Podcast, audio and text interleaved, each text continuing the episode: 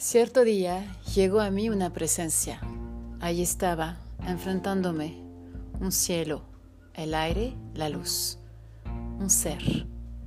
Y antes de emprender el descenso desde lo alto del mediodía, se inclinó y tocó mi hombro con algo como el canto de una espada, concediéndome honor y una misión.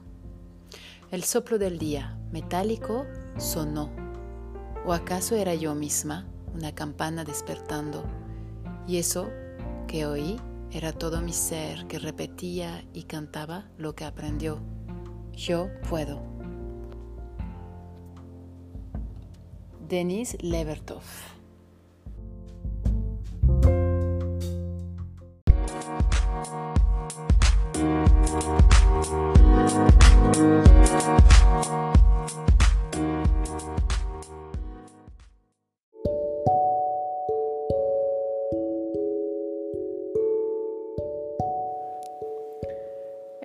Just in Time porque necesitamos salir, mantenernos abiertos al movimiento, a la reflexión, caminar, observar, reflexionar para empezar algo nuevo.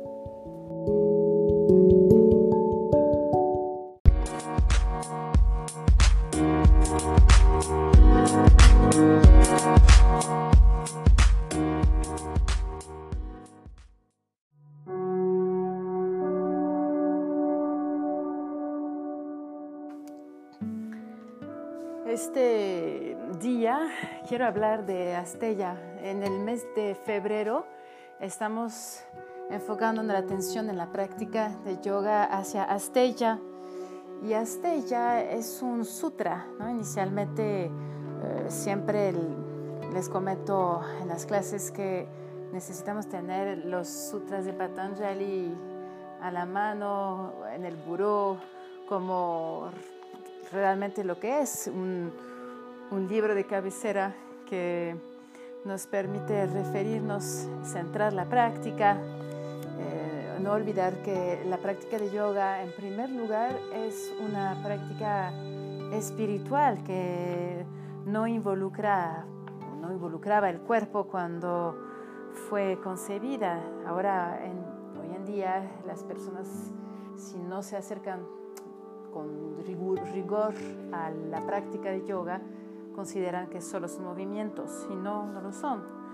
Eh, el yoga primero es una práctica espiritual eh, que tiene valores que se ponen eh, en el centro de la práctica y que se ponen en marcha. Por eso este podcast también busca recordar que el movimiento,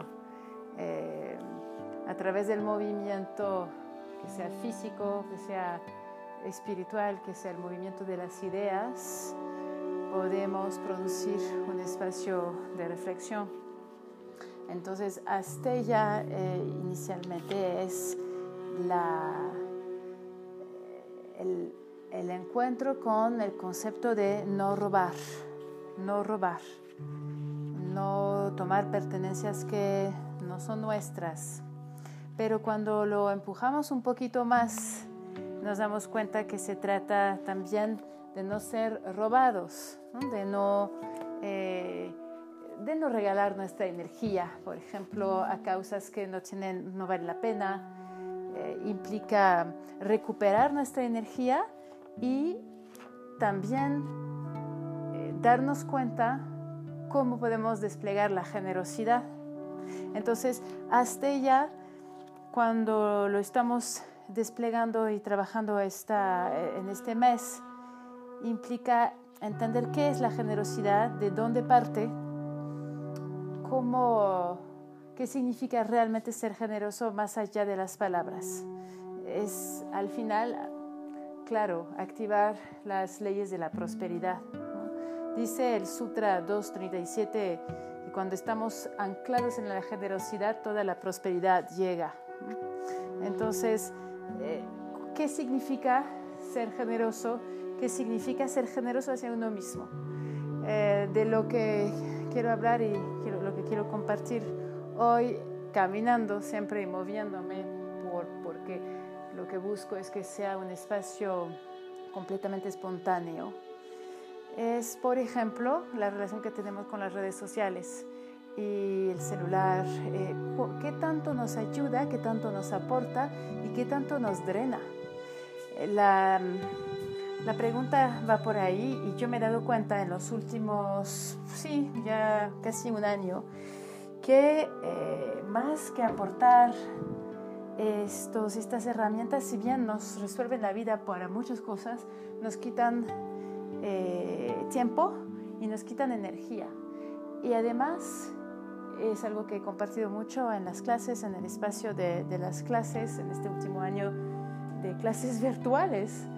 Eh, cuando en algún momento me di cuenta que el WhatsApp, por ejemplo, en vez de ayudar, lo que hacía era colocar a, a las personas en un espacio infantil en vez de de empujar para arriba, empujar para un desarrollo de autonomía y de paz, era más, es más bien una herramienta que conlleva el riesgo de, de hacernos dependientes y sobre todo esperando una respuesta. Y la respuesta lo puedes observar en cualquier eh, circunstancia con las personas.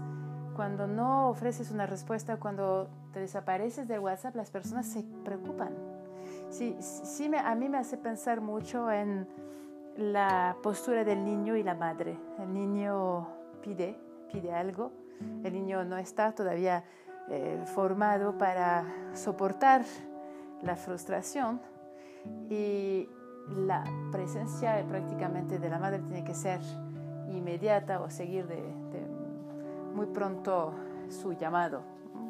Y bueno, obviamente hay efectos cuando hay una ausencia Eh, entonces es que la pregunta la siguiente eh, es qué tanto, qué tanto eh, nos permitimos crecer con esos medios de comunicación o qué tanto nos hacemos más chiquitos, más infantiles, esperando una respuesta del otro y lo podemos ver, podemos considerar que nos quita energía vital para emprender otros proyectos y nos quita ese espacio de silencio que necesitamos. Entonces, a mí me ha pasado eso que me, he puesto a colocar eh, límites muy claros con mi propio uso y preferir, por ejemplo, el correo electrónico para intercambiar con las personas que WhatsApp, porque el WhatsApp nunca tiene fin es una corriente continua que drena y, coloca eh, subjetivamente a la persona ante una posición de demanda, ante una posición infantil. El niño está esperando una respuesta y si no llega la respuesta de la madre se preocupa, se alerta, se angustia. Lo vemos mucho en las relaciones, cuántas quejas, cuántas, cuántos, eh, cuántas personas se lamentan. Esta persona no respondió, respondió en cuatro horas o respondió hasta, mañana. Y todos estamos, todos estamos sometidos a estas condiciones. Entonces, la propuesta es pensar en recuperar la energía, recuperar eh, y no dejarse drenar, aplicando Astella, el colocarse ante eh, un lugar generoso, no un lugar que nos drene. Por eso yo creo que es importante poner límites muy claros en cuanto a estos usos, porque la adicción a estos dispositivos está creciendo muchísimo. Está creciendo porque, claro, en este momento las personas están encerradas en en sus casas y lo más común es ver que eh, eh, en, vez de aprovecharlo para estar descubriendo quiénes eh, son, entregarse a sus pasiones, a sus centros de interés, hay un incremento y una intensificación del uso de estas herramientas porque la mayoría se siente muy sola, muy sola ante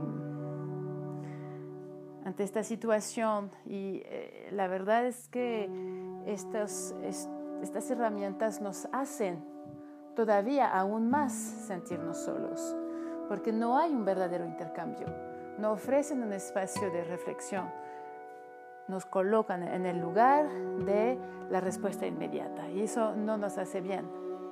El ser humano necesita espacio, necesita silencio, tiempo para procesar las ideas.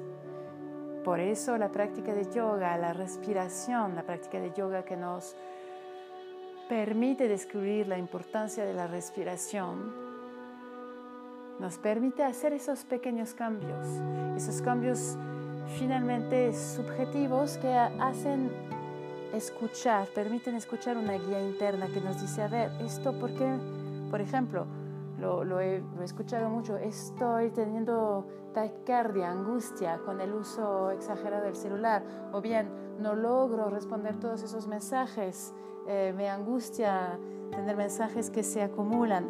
En fin, hay mucho malestar creado por estos medios. Entonces recuperar la energía, no permitir que nos robe energía, tiempo y dejar, dejar que si por ejemplo no respondemos, ver qué pasa. Puede ser también que eh, las personas que no entiendan por qué dejaste de usar esos medios de comunicación, después lo entiendan.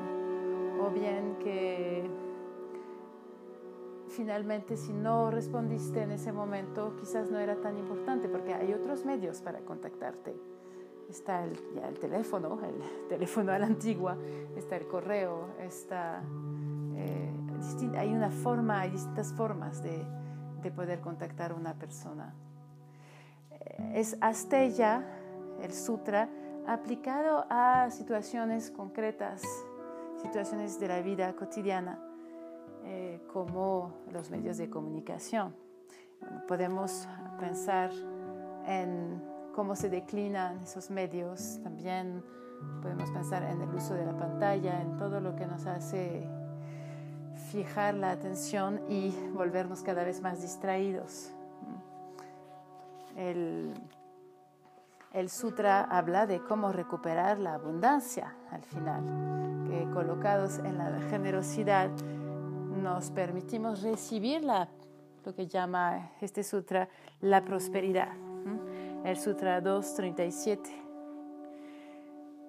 Asteya. Asteya aplicado a la vida cotidiana y en la práctica de yoga siempre busca regresar a los textos.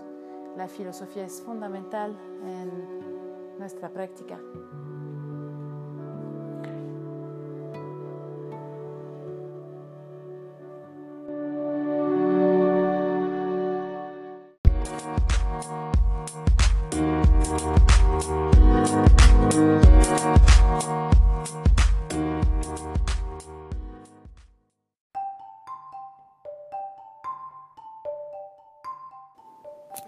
Este es el podcast Just in Time para que podamos intercambiar. Tenemos la página de Facebook, podemos eh, también intercambiar con el correo electrónico y también en la app eh, de Just in Time, de Viñasa Yoga Just in Time en Wix.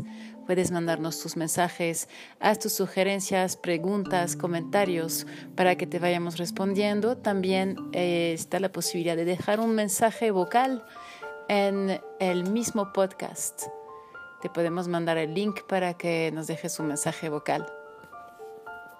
Nos vemos pronto.